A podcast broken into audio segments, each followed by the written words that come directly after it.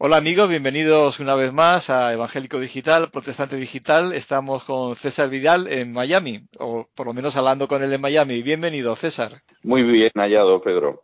Bueno, te entrevistamos después de un viaje a China. Antes de, hablar sobre ese tema, primero felicitarte por el crowdfunding. Vemos que has conseguido en un tiempo récord el 83% del dinero que se necesita para poner en marcha la voz, el programa que tienes en cesarvidal.com y es sorprendente, ¿no? Lo, cómo la gente se ha volcado con esta campaña, porque creo que ha sido más incluso que otros años. Sí, no, no, la campaña este año es de una cuantía mayor, fundamentalmente porque la gente que trabaja en la voz, yo creo que es de justicia que reciba algo que ni de lejos es lo que deberían cobrar, pero por lo menos que tenga un mínimo de coro, ¿no? Porque han estado trabajando hasta ahora de manera simbólica, incluso pues hay algún colaborador que, que, se negó hace tiempo a percibir nada mientras yo no tuviera un salario. O sea que quiero decir que, que esto es algo que se ha estado realizando de manera muy comprometida, muy convencida y, y casi casi como un voluntariado, ¿no? Entonces este año sí ha habido un incremento, la respuesta está siendo muy buena, confiamos en que no se va a producir una, desmovilización cuando queda algo más del 16% para recoger y yo espero que en el curso de esta semana, quizá algún día más de la semana que viene, pues hayamos recogido toda la cantidad e incluso a lo mejor podamos recoger un poco más para todo lo que son los gastos de crowdfunding, porque hay un porcentaje que va a parar a la empresa de crowdfunding, que lógicamente no tiene por qué compartir el interés económico de los que hacemos el programa. De modo que en ese sentido estamos muy contentos. Eh, también tengo que decir que no nos sorprende la respuesta, que además en su mayoría es de gente que contribuye por primera vez al crowdfunding, porque sí somos conscientes de la respuesta que tenemos en las redes, ¿no? De hecho, en el programa La Voz, eh, solamente en lo que son redes sociales, en YouTube y en iBox, tiene una repercusión mensual de más de un millón doscientas mil descargas, eh, sin entrar en la gente que luego entra a diario a escuchar el programa, que son varios cientos de miles. Entonces, bueno, era previsible que la respuesta iba a ser buena. Además, el crowdfunding, el planteamiento es que o se consigue el 100% o si no, no no se puede continuar adelante con, con el programa. O sea que es importante llegar a ese 100%. No, no se recoge nada, porque la gente no dona dinero en el crowdfunding, la gente lo que hace es que compromete dinero en el crowdfunding. Entonces, si efectivamente se llega a la cifra del 100%, a esa gente le debitan la cantidad que haya comprometido, que además es en dólares, lo cual es muy interesante para la gente que vive en el lado del Atlántico que vives tú, ¿no?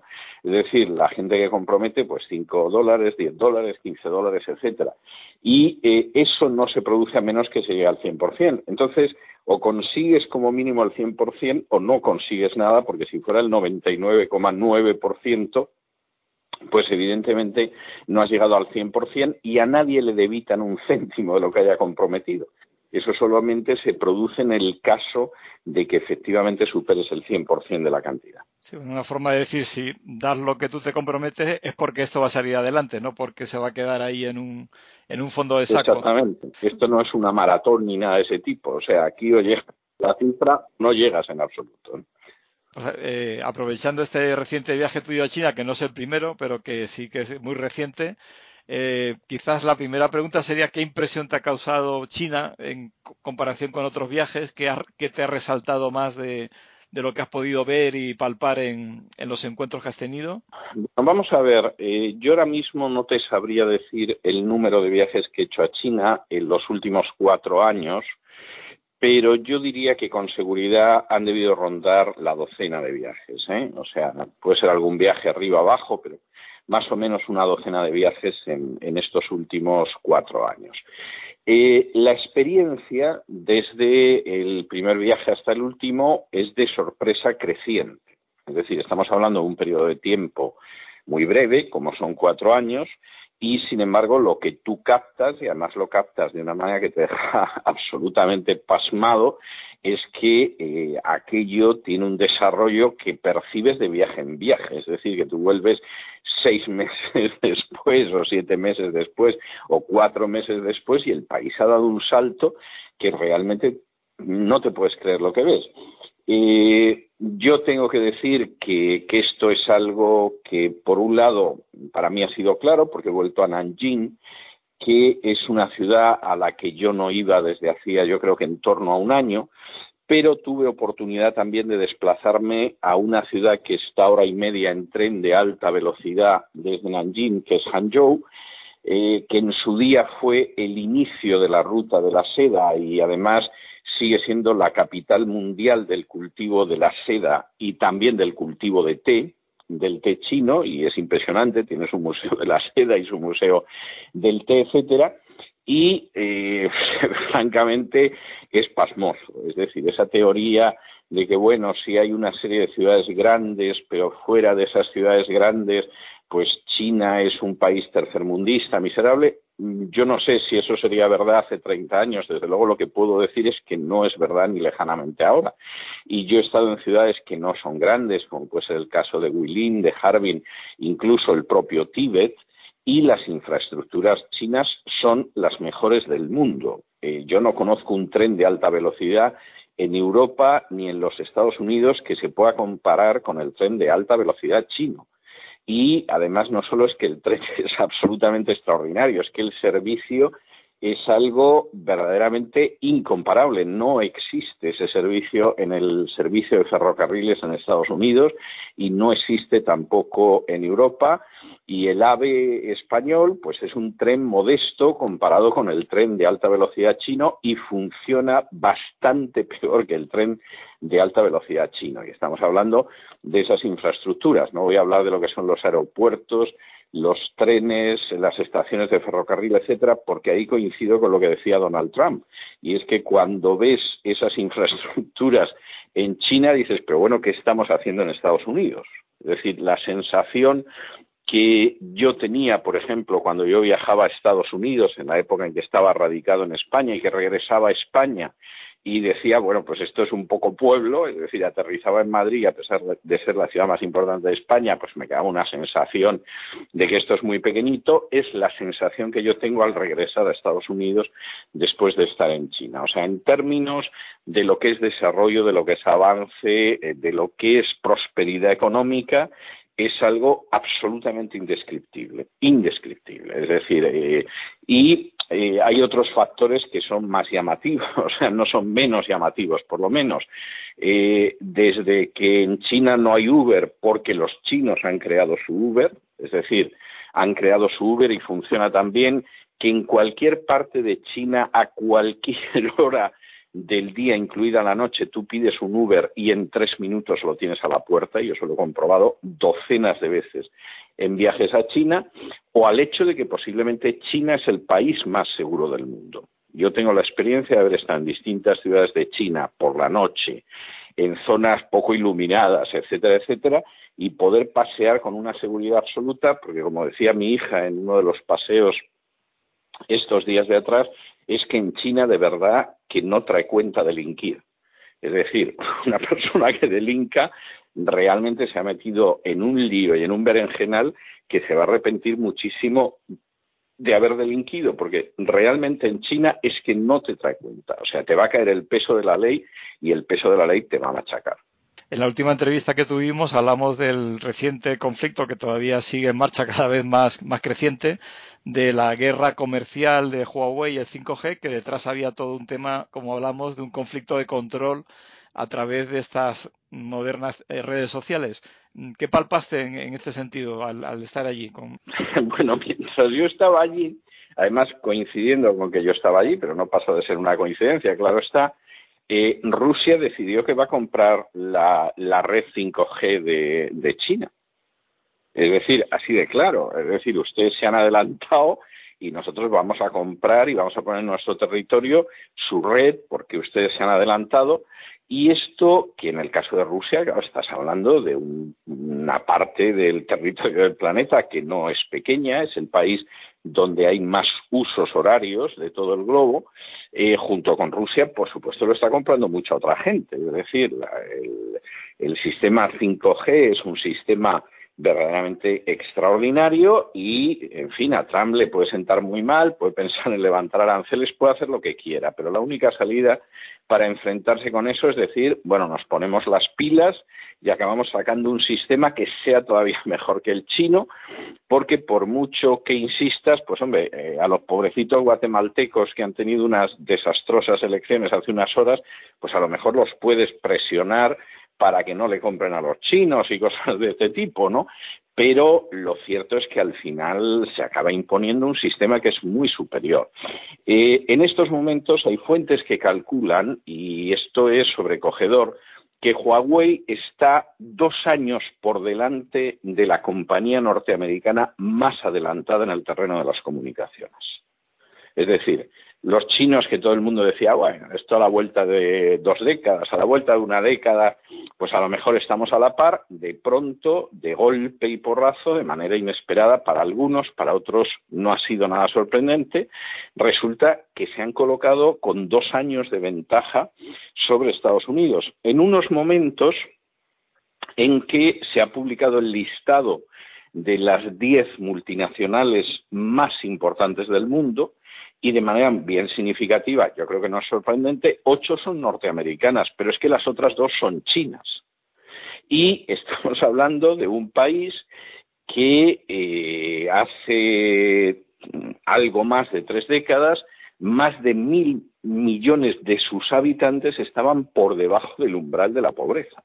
Es decir, en esas tres décadas hacia acá, ha sacado a más de mil millones de, personas de este planeta, pero de China, que vivían en China, de debajo del umbral de la pobreza. Es decir, eso no son, eh, no tiene paralelo en la historia universal. O sea, hay que reconocer que eso es algo que no hemos visto nunca. No, no, no es que puedas decir, bueno, se puede comparar con no sé qué época del siglo XVI. No lo hemos visto jamás. Y eh, los que se dedican a hacer unas críticas que a mí me parecen sobre todo estúpidas, pero supongo que también tienen un elemento nacionalista y un elemento racista en el sentido de que, bueno, pues los chinos han avanzado porque se dedican a copiar patentes. Bueno, eso es una estupidez absoluta. Al sur del Río Grande copian todo lo que pueden también y estoy yo por ver alguna de las naciones que ni lejanamente se asemejen en el salto, si es que lo dan además, a, lo que ha podido hacer China en las últimas décadas. O sea, eh, eh, lo de China es una cuestión verdaderamente para reflexionar en ella. Yo le estoy dedicando ahora una serie de cuatro artículos en La Razón, que el último se publica este miércoles, para intentar explicarlo, pero es que verdaderamente lo de China es algo impresionante, no tiene parangón y además el futuro de pronto ha abierto la puerta y ha entrado. Y lo que se supone que podía tardar Dios sabe cuántas décadas y a lo mejor no se iba a producir nunca, se ha producido. Dos años de ventaja tecnológica es una auténtica barbaridad. Y esa es la situación en que en estos momentos está China en relación con Estados Unidos. Lo curioso es que también eh, sigue siendo un gobierno comunista, por lo menos en teoría. no, el capitalismo como tal no, se ha introducido en China. ¿Cómo, ha podido en, dentro de ese esquema comunista integrarse en esa batalla o esa carrera por por aumentar la inversión en tecnología, etcétera? Bueno, porque yo creo que sí es un sistema muy capitalista y lo que hay es una dictadura del Partido Comunista. Eso, eso es innegable. Es decir, China es una dictadura. Eh, tengo que decir que una dictadura que también se ha suavizado mucho. ¿eh? En muchos aspectos, a mí me parece una dictadura mucho más liberal que los años que yo viví del franquismo, que no fueron los duros. Es decir, los años durísimos del franquismo fueron los 40 y los 50, el régimen empezó a relajar un poco la dictadura en los años 60 y 70 y desde luego el recuerdo que yo tengo del franquismo, que fueron mis primeros años de vida hasta la adolescencia, es de un régimen muchísimo más duro y más opresor que el régimen chino. Es decir, eh, la sensación de libertad que tú percibes en muchas de las actuaciones en China y que explica por qué tienen escaso interés en un cambio político, pues era bastante menor en la época de Franco. O sea, esto sin ningún género de dudas. ¿eh? Eh, y en otros aspectos, pues como nos pongamos a comparar libertades, pues a lo mejor tampoco quedamos tan bien parados, porque es verdad que es un régimen dictatorial, pero, por ejemplo, la libertad de conservar el fruto de tu trabajo es mucho mayor en China que en España. Es decir, eh, los impuestos que se pagan en China son muy reducidos, tanto las empresas como las personas físicas, con lo cual, digamos que el Estado, al menos en términos impositivos, te oprime mucho menos que en España, yo me atrevería a decir que en toda Europa. ¿eh? incluso en los Estados Unidos. Entonces, eh, vamos a ver, el régimen es un régimen muy capitalista, con propiedad privada, con una insistencia en la creatividad, en el talento, etcétera, etcétera, y además es un régimen que ha convencido a los chinos, y hablas con ellos y te lo dicen, y están convencidos, de que todos los avances capitalistas son comunistas. Entonces, entonces la bolsa, por ejemplo, te da muchos beneficios y los chinos te dicen, además de manera totalmente seria, que es lógico porque la bolsa es un invento comunista, ¿no? Y uno diría, pero bueno, bueno, vamos a ver, la bolsa es la quinta esencia del capitalismo, en todo caso, o una de sus manifestaciones, ¿no? Entonces, bueno, como todo lo ha impulsado y lo ha legalizado el Partido Comunista, pues se supone que todo es comunista, pero, pero las empresas son empresas de propiedad privada, hay infinidad de, negocios pequeños y medianos, pero infinidad, nada de eso eh, obedece a planes del Estado ni cosa parecida. Y entonces, pues es un sistema peculiar, pero que de momento está demostrando una tremenda efectividad porque por un lado puede haber eh, una visión de décadas de hacia dónde tiene que ir el país y en ese sentido no hay el riesgo de que venga el siguiente gobierno y te desteja todo lo que tú has tejido y cosas de este tipo, ¿no? Entonces no te llega un señor como Zapatero y se carga el plan hidrológico nacional, ¿no? Sino que, bueno, pues tiene que haber un plan hidrológico, hay un plan hidrológico y eso va a durar por los siglos de los siglos.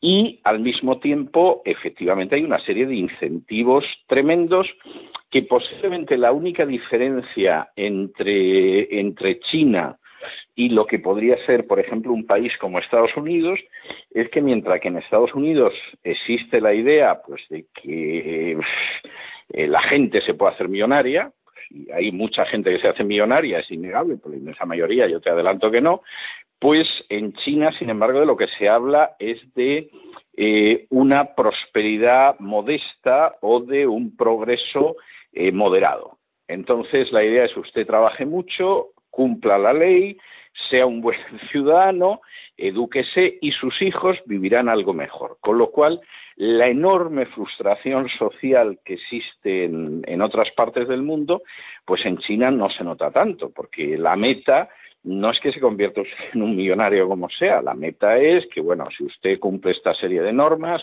ya verá usted cómo sus hijos vivirán algo mejor que usted. ¿eh? Y no tiene más que ver lo que ha pasado en este país en los últimos 40 años en el sentido, bueno, e, es, como una salsa agridulce, ¿no? Es un poco lo que, porque está la, prosperidad y a la vez el control. Dentro de ese control eh, hay voces que, y noticias, en cuanto, sobre todo desde el gobierno de Xi Jinping, de que ha aumentado de forma más férrea las leyes que había eh, de control de minorías en, eh, y esto afecta a los cristianos. Hay muchas noticias de iglesias que cierran, de pastores que encarcelan hay analistas cristianos también aquí en Europa que entienden que no es que haya una persecución contra los cristianos específica, sino que hay una persecución contra todo lo que es disidencia. ¿Tú qué opinas de esto? Bueno, vamos a ver, hay varias cosas. Primero, yo diría que en estos momentos la mayor represión que se está produciendo en China, en términos políticos, es eh, contra eh, los uigures, que son una minoría eh, racialmente cercana a los chinos y que son mayoritariamente musulmanes. Y aquí, desde luego, vamos, a los chinos ni les van a poner una bomba, ni va a aparecer el Estado Islámico, ni cosa por el estilo, porque no lo van a consentir. Es decir, hay cosas que ahí no hay un debate público diciendo que somos inhumanos y que abramos las puertas y echamos abajo los muros y construyamos puentes, o sea, toda esta palabrería buenista que lo mismo te la dice Carmena que el Papa Francisco. O sea, eso en China es absolutamente inconcebible. Es decir, aquí hay una seguridad nacional, hay una seguridad pública y si piensan que nos van a venir a adoctrinar a la gente en las mezquitas y todo lo demás, vamos, van buenos, van buenos. Y yo diría que eh, en esa zona de los uigures es donde el control del gobierno es más, más a rajatabla y, por supuesto, la gente que ha ido a parar a campos de reeducación, donde yo me sospecho que no se debe pasar muy bien, es una cifra que supera varios miles de personas y que realmente no sabemos cuántos son. Y ahí efectivamente, vamos, el gobierno es que no tiene la menor duda de lo que tiene que hacer. Y como además eh, no depende de una prensa, ni va, vamos, a Soros ni se le va a pasar por la cabeza organizar por ahí una fundación, ni cosa por el estilo, ni Oxfam va a lanzar un informe diciendo que demasiado pocos los que vienen en pateras, pues evidentemente los chinos son rigurosos y ahí hay una política muy dura cuya dureza y cuya severidad hasta sus últimas consecuencias no sabemos porque el régimen es muy crítico, pero vamos, que ahí lo mantienen con mano de hierro es algo sobre lo que yo no tengo la menor duda. En términos religiosos, vamos a ver, hay situaciones en las que uno depende mucho de la autoridad local. Eh, ¿Qué significa esto? Esto significa que en China en estos momentos se calcula que hay 140 millones de evangélicos. Es decir, el número de católicos es extraordinariamente inferior al de los evangélicos, pero los evangélicos aguantaron durante la persecución, fundamentalmente en iglesias que se reunían en casas, en grupos clandestinos y evidentemente han seguido creciendo de una manera extraordinaria. Eh, para que la gente se haga una idea de lo que esto significa en China, estamos hablando de la décima parte de la población de China. En uno de los estados federados en que está dividido en China, eh, se calcula que ya más del 50% de la población son evangélicos.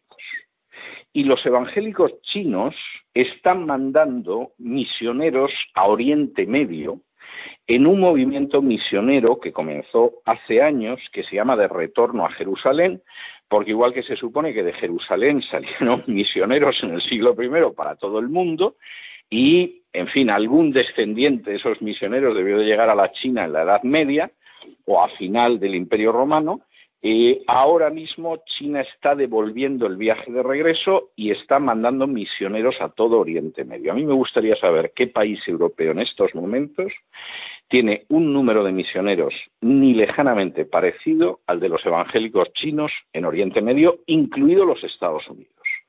De hecho, eh, dos de las personas asesinadas por ISIS en Siria antes de la última ofensiva del gobierno sirio respaldada por Rusia, fueron dos misioneros evangélicos chinos que venían de China, no de una misión en lengua china que tiene su sede en California, sino que venían de la misma China, lo cual indica una pujanza tremenda.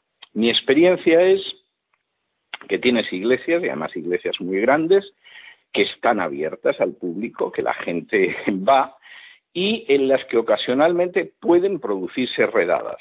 Por ejemplo, mientras mi hija vivió en Beijing, que estuvo un año viviendo allí y estudiando en la universidad más importante de China, eh, cuando ella iba al culto de los domingos, les aconsejaban llevar el pasaporte, porque podía producirse una redada y entonces el policía lo mismo decidía llevarse a los chinos para aclarar a ver qué hacían ahí, pero claro, si eras coreano o eras norteamericano o eras español, pues no te molestaban y no pasaba nada. Nunca sucedió mientras ella estuvo durante ese año, pero por si acaso era recomendable que llevaras tu pasaporte. Y entonces eh, uno está muy pendiente de lo que en un momento determinado decide el burócrata local. El burócrata local pues yo conozco algunas iglesias donde detienen al pastor dos o tres meses al año. Y entonces el pastor ya sabe que en un momento determinado del año lo detienen, lo tienen dos o tres meses en prisión, lo sueltan y sigue predicando y sigue creciendo la iglesia. Y también hay otros sitios donde en un momento determinado el funcionario local, que está muy sorprendido de que los evangélicos pues pagan impuestos, trabajan, no mienten, etcétera, etcétera, se acerca al pastor y dice, oiga, tiene usted un local muy pequeño y entonces pues estaríamos encantados de ayudarles a que construyan un local mayor para reunirse. Y estas dos cosas se dan. O sea que, uno puede estar en un momento determinado en una zona de China donde lo mismo te detienen, aunque a lo mejor la detención no pasa de un par de meses o de un par de semanas en prisión, o puedes estar en una zona en la que el gobernador dice, hombre, les vamos a ayudar porque ustedes son buena gente, no arman bulla, eh, en fin, son gente honrada, son gente decente, pues sigan ustedes reuniéndose los domingos. Entonces yo creo que esa es una situación bastante clara. Otra cuestión que sí es diferente es el control que existe de determinados medios en China. Es decir, por ejemplo, Google no puedes acceder en China a Google, no puedes acceder a Facebook y me imagino, pues no sé, supongo que habrá alguna otra cosa de estas que no podrás acceder. Y los chinos además han creado eh, su Google, que no me acuerdo cómo se llama, tiene un nombre chino, y tienen su equivalente a Facebook, etcétera, pero esos son chinos y no puedes acceder a ellos. Yo, por ejemplo, podía acceder a mi correo electrónico no a través de la conexión de mi ordenador, porque Google te lo bloquea directamente, y podía acceder a Gmail gracias a mi teléfono que está conectado con un satélite y que es el servicio norteamericano y entonces he mal respondido los correos que he tenido durante esta semana pasada a través de mi teléfono norteamericano que funciona en todas partes del mundo y por cierto con una tarifa ridícula. Pero eh, no era posible desde mi ordenador en el hotel que yo lo abrí en alguna ocasión, pues bueno, hay muchas páginas, aparte de Facebook y de Google, que no son accesibles, pero insisto, en términos de acceder a la información y a muchas otras cosas, China es un país infinitamente más libre de lo que fue el franquismo que yo conocí. Y de hecho, la cosa llega hasta tal extremo que existen programas que te permiten saltar la barrera de la policía china. La policía china te deja que saltes esa barrera es decir, y que tú de pronto te conectes con pues con la emisión de películas en el extranjero, etcétera, y solo en determinadas circunstancias, a lo mejor durante dos o tres días, tu mecanismo de salto de barreras te lo desactivan para que sepas que están ahí y que cuidado con lo que miras, que también lo sabemos. Entonces, por ejemplo, ahora que ha sido el aniversario de la matanza de la plaza de Tiananmen, pues, pues evidentemente se dedicaron a desactivar todos los mecanismos de salto de barreras informáticas, pero al cabo de unos días que ya había pasado la información en prensa y todo lo demás, pues les dejaron volver a saltarlas para que vieran las películas de la HBO y cosas de este tipo. O sea, estoy, estoy citando hechos reales que yo he visto, esa es la realidad. Entonces yo creo que China es una dictadura, creo que es una dictadura que en muchos aspectos, bueno, no tiene ya punto de contacto con, con Mao y con, con, lo que fue en su día el Partido Comunista Chino. Esa dictadura la sigue ejerciendo un grupo de notables, una aristocracia que sigue denominándose Partido Comunista, pero que en muchos aspectos es más confuciana que, que otra cosa.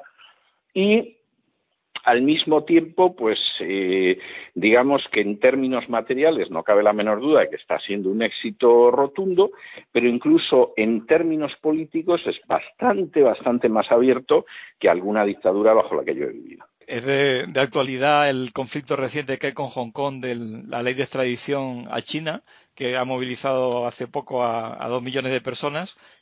¿Cuál es el trasfondo de este, de este conflicto? Bueno, vamos a ver, aquí hay una, una cuestión que, eh, vamos a ver, yo creo que el gobierno chino va a respetar, pero lo que no va a permitir permitir es que el respeto a un acuerdo se pueda utilizar subversivamente contra él. Y en esto, de nuevo, los chinos son muy pragmáticos y se parecen muy poco a muchas situaciones que vivimos en España. Los chinos mantienen, y además lo mantienen incluso oficialmente, o sea, no es que fuera un acuerdo y vamos a ver lo que van a hacer, ¿no? El, último congreso del partido, que, es el congreso eh, decimonoveno del partido, insiste en ello la idea de una nación y dos sistemas. Es decir, Hong Kong, para los que no lo sepan, es un islote que, que queda enfrente de China, que era chino, aunque tenía escasa importancia para China, porque no dejaba de ser un islote de pescadores, y en un momento determinado, cuando la guerra del opio, Gran Bretaña decide apoderarse de una serie de puertos, de la entrada a una serie de puertos, y además se apodera de Hong Kong porque Hong Kong tiene una situación estratégica que le permitía controlar los movimientos de la Marina china si es que se atrevían a moverse y le permitía además traficar con drogas pues muy alegremente. Y hay por ahí un banco que es el BSCH que todavía eso es una referencia al banco de China y Hong Kong, o sea, es que es para lo que se creó originalmente y fundamentalmente pues para emplear el dinero del tráfico de drogas, que no era otra cosa la entrada del opio en China. lo cual, en fin, mucha gente no lo conocerá, pero debería conocerlo. Entonces, China eh, de siempre ha mantenido la idea de que la soberanía de Hong Kong tenía que recuperarla, igual que España con Gibraltar o Argentina con las Malvinas. Lo que pasa que, claro, una cosa es España y Gibraltar, otra es Argentina con las Malvinas y otra es una China que evidentemente, pues con ella muy pocas bromitas si es que te consienten alguna bromita y en un momento determinado, pues Gran Bretaña no tuvo más remedio que retirarse. Cosa que con toda seguridad no hubiera hecho si enfrente hubiera tenido a España o Argentina, pero como tenía China, pues arrió su bandera y se fue a Hong Kong.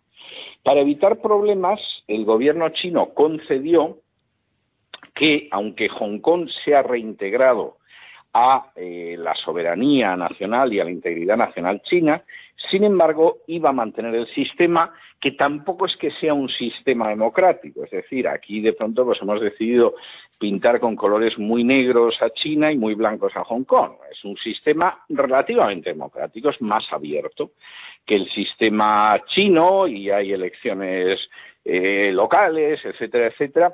Tampoco es que sea una democracia. Pero el sistema chino admite la idea de una nación, dos sistemas. Y entonces los hongkoneses pues viven con bastante autonomía, se benefician de los negocios que hacen con tierra firme, como lo llaman, es decir, con el resto de China, y los chinos pues han recuperado un pedazo de su territorio, que es algo de lo que ellos son muy celosos. Y quisiera aclarar que cualquiera que vea la bandera china verá que hay una estrella grande y unas, unas estrellas pequeñitas. Bueno, pues la estrella grande es el territorio de la China continental y las estrellas pequeñas son el Tíbet, Hong Kong, Macao y Taiwán. Y esas estrellas pequeñas se han reintegrado todas en la nación china, salvo Taiwán, a la que por supuesto se insiste en que les ofrecerían el mismo sistema que Hong Kong. Esto eh, los chinos lo han respetado y lo han respetado rigurosamente, pero claro, se produce la circunstancia de que eh, determinadas personas que son delincuentes no pueden esconderse en Hong Kong como si aquello fuera acogerse a sagrado en la Edad Media.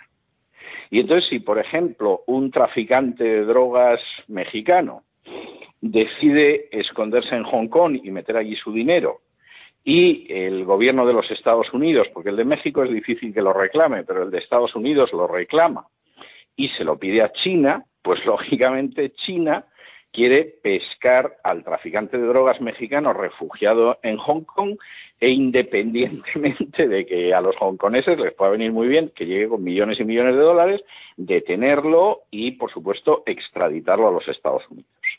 Y aquí es donde los hongkoneses pues han dicho que no. Yo supongo que porque el sueño, no de todos los hongkoneses, pero de algunos, sería que Hong Kong fuera como Gibraltar. Es decir, un inmenso lavadero de dinero sucio en el cual, pues una vez que llegas ahí es como los juegos infantiles, que ya has llegado a la barrera y no te puede tocar nadie y te has salvado, ¿no? Y, por supuesto, esa situación que puede obedecer a ciertos intereses locales de Hong Kong, pues evidentemente hay gente que le encanta porque es una manera de subvertir y de crearles problemas a los chinos.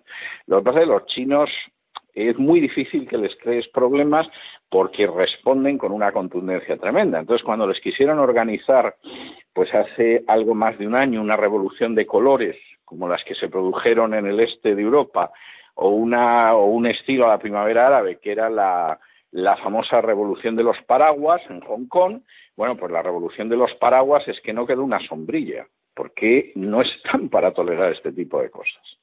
Y yo tengo que decir que lo comprendo. Es decir, o sea, no me aproveche usted a mí un problema interno en el cual se da la circunstancia de que además quien tiene la razón soy yo, porque la extradición tiene que funcionar en todo el territorio nacional.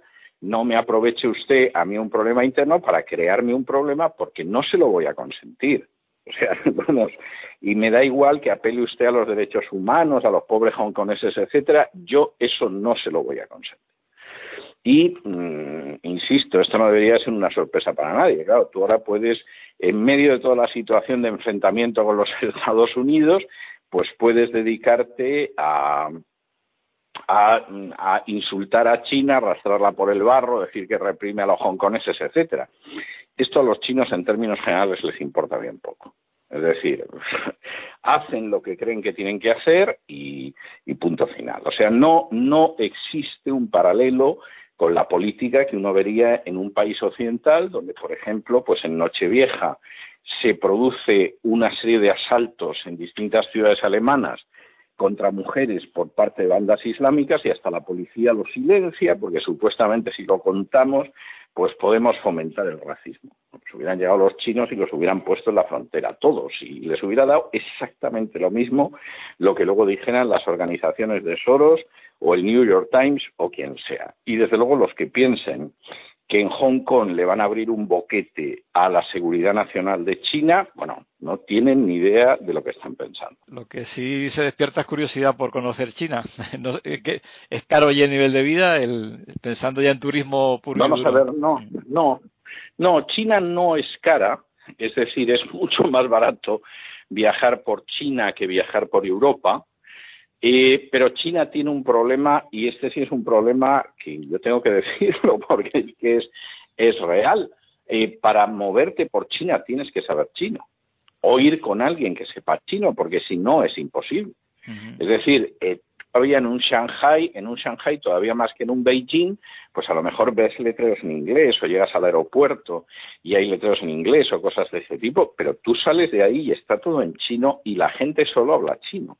Es decir, yo he podido recorrer China en, los, en dirección a los cuatro puntos cardinales porque iba con mi hija que su propia tesis que defendió hace unas semanas la escribió y la defendió en chino. Entonces, bueno, pues a mí me ha salvado el hecho de que iba con mi hija y todo lo he podido solucionar así. En este último viaje, eh, yo que llevo estudiando chino ahora dos meses, pues yo mismo había situaciones muy sencillitas que podía resolver, pero, pero en chino. es decir, que incluso yo diría que en la mayoría de los hoteles hablan chino y chino. Eh, de hecho, tienes un hotel de una cadena internacional para que hablen también inglés. Y supongo que hay gente que le va a causar un enorme disgusto, pero catalán no habla nadie. Entonces, pues, pues es de estas cosas que, ese es el gran problema para viajar por China. O sea, no es igual que ir a Noruega, que aunque no sepas noruego, pues todo el mundo habla inglés y, y además está escrito los letreros en una lengua que por lo menos puedes leer el letrero. No, en China eh, tienes que moverte en chino y ese es, eso es una condición indispensable. Pero desde luego el país como tal es algo absolutamente digno de conocerse y no solamente estoy hablando de las grandes ciudades de un Beijing, por cierto, un Beijing que tiene una población que es prácticamente la población de España, solo Beijing. ¿eh? O sea, eh, hagámonos una idea de lo que esto significa, ¿no? Entonces, es, es, no solo Beijing o Shanghai, sino que es que el resto de China es bellísimo. Yo en el último viaje estuve, por ejemplo, en Xi'an, que es eh, lo que en su día fue la capital de uno de una de las dinastías chinas y lo que era la capital de la ruta de la seda, y es una de las ciudades más impresionantes que he contemplado en mi vida, y seguramente a la mayoría de la gente esto de Xi'an no le sonará lo más mínimo, pero es así. Entonces, eh, vamos a ver, claro que China merece la pena verlo, eh, y desde luego lo que uno ve, pues eh, abruma, porque efectivamente eh, yo recuerdo alguna experiencia en algún momento en alguna ciudad china que yo iba por la calle y veía los, las tiendas de Apple y el Kentucky Fried Chicken y cosas por el estilo.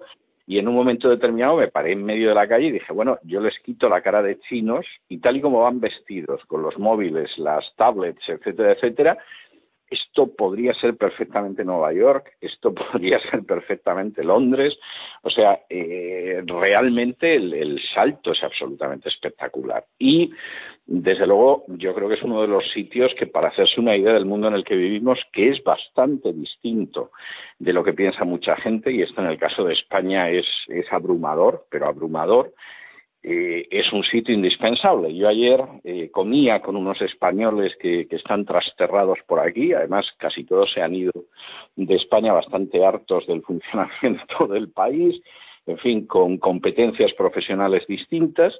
Uno de ellos, por cierto, catalán, o sea que quiero decir, pues gente en esta historia, y todos coincidíamos en el curso de la comida en que España parece que ha decidido que pierde el tren y que, como sucede en todos los siglos, desde el siglo XVI hasta ahora, decide quedarse en el andén y no subirse al tren porque está perdida en, sus historias.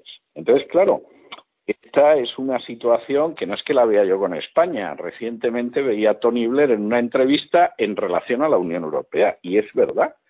O sea, China se ha convertido en la nación que no deja dormirse a la gente porque como te duermas te quedas en el andén como si te hubieras dormido a la espera del tren y el tren llegó, no te subiste y ahí te quedaste. Pues no, de hecho la gente china que trabaja en, España, desde luego, es que trabajan de lunes a domingo de 9 de la mañana a, 10 de la noche. Es, es un, una mentalidad de, en el sentido de, de, esfuerzo y de cultura de trabajo tremenda. O sea que si allí todos no los solo, no solo es el trabajo, por ejemplo, es la familia. Es decir, en China la ideología de género la contemplan como un auténtico veneno no menos dañino que lo que fue la entrada forzada del opio en China en las cañoneras británicas. Uh -huh. Y esto es para pensarlo. Entonces, claro, una cultura, insistamos en ello, porque además es que esto es obvio, no, no, no es una imaginación, es un hecho objetivo, una cultura que tiene una dictadura del Partido Comunista y que eh, en lugar de embarcarse en la ideología de género y en todas estas tontadas, en fin, para darle una finalidad a la izquierda que algunos ya no ven cuál tiene, pero que bueno, parece ser que eso redime a la izquierda, etcétera, tiene nuevas metas, tiene un nuevo proletariado, etcétera que te dice, mire, déjese usted de tonterías, porque lo que sostiene un país es la solidez de los lazos familiares, y eso es un veneno que no vamos a dejar que nos envenenen, ya nos metieron ustedes el opio, ahora desde luego les aseguramos que no nos van a meter la ideología de género, bueno, pues eso te dice muchísimo de, de, por dónde va el país. O sea, es, por supuesto que es una cultura de trabajo, pero es una cultura de defensa de la familia, eh, es una cultura de orden, es decir, yo no, eh, no he visto chinos borrachos por las calles, no puedo decir eso mismo de otras partes del mundo. Mm. Por supuesto, desde luego, si alguien se droga, no sé dónde lo hará, supongo que será en un sótano, pero, pero esa es otra imagen que, que no he visto.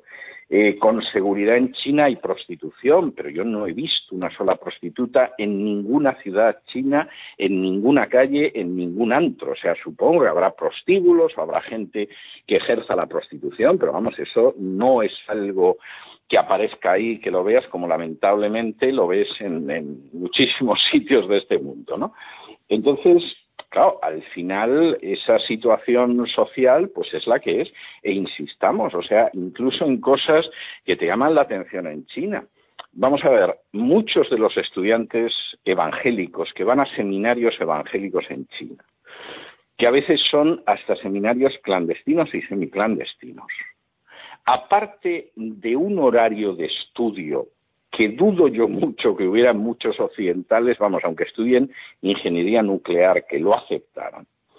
Al mismo tiempo complementan eso con horas de trabajo en el seminario, limpiando, atendiendo, etcétera, etcétera. Y en no pocas de estas instituciones, cuando acaban sus estudios de teología, en vez de buscar dónde te colocas, les dan un billete de ida, porque van de dos en dos, como iban los apóstoles en el siglo I, y les dicen, bueno, llegáis hasta ese sitio con vuestro billete de ida y os dedicáis a evangelizar. Y si Dios quiere que volváis, ya os dará el billete de vuelta.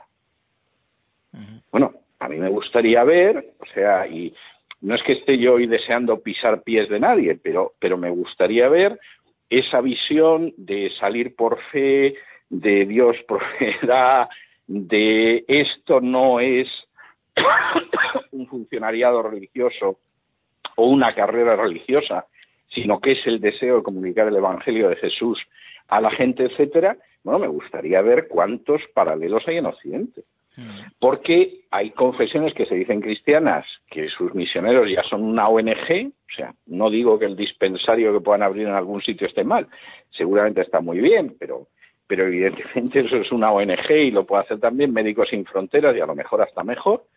Y en otros casos, pues evidentemente eh, hay determinadas pulsiones humanas que están por delante de esa inmensa y nobilísima pulsión de compartir el mensaje de salvación con otros. E insisto que los dos misioneros que mató ISIS hace cosa un año y pico en Siria no eran norteamericanos, ni eran europeos, ni eran hispanoamericanos, eran dos chinos, en un país con una dictadura comunista. No, tremendo. Con, razón. Hay que reflexionar. Sí, sí, además los 140 millones de evangélicos avalan que, esa visión de, de, la vida cristiana y de la fe y del evangelio tan consecuente y tan, tan coherente, pues al final es la que realmente Dios responde, ¿no? Dios nos responde cuando tenemos que depender de Él. Más ninguno de esos evangélicos va a aparecer en televisión un día en prime time, en un programa en Estados Unidos o en México, diciendo me he hecho evangélico y he descubierto a Jesús, etcétera, etcétera, porque eso no añade nada a su vida. Todo lo contrario, es posible que el hecho de la conversión le cree eh, problemas adicionales sobre los que puedan existir en China. Pero todo esto es enormemente, enormemente revelador y dice mucho y entonces, pues eh, a lo mejor de ciertas cosas no deberíamos sorprendernos si de pronto te enteras de que Huawei va dos años por delante de las compañías norteamericanas y es para decir, bueno, pues que el tiempo no lo pierden en otras cosas y tiene una visión de futuro, no, no una visión que se acaba en las próximas elecciones. Pues nada, nos has hecho muy cercano y muy próximo China, aunque no sabemos chino, pero hemos entendido muy bien lo que nos has dicho. Y bueno, retomamos nuestras entrevistas y esperamos poder tenerte de nuevo el, próxima, la próxima semana para seguir analizando la actualidad y nos alegra mucho que estés de vuelta y el, la buena marcha del crowdfunding. Recordamos a quien quiera colaborar que está eh, abierta el, para hacer donativos en la página web cesarvidal.com. Un abrazo muy fuerte, César. Un abrazo muy fuerte, Pedro. Muchísimas gracias.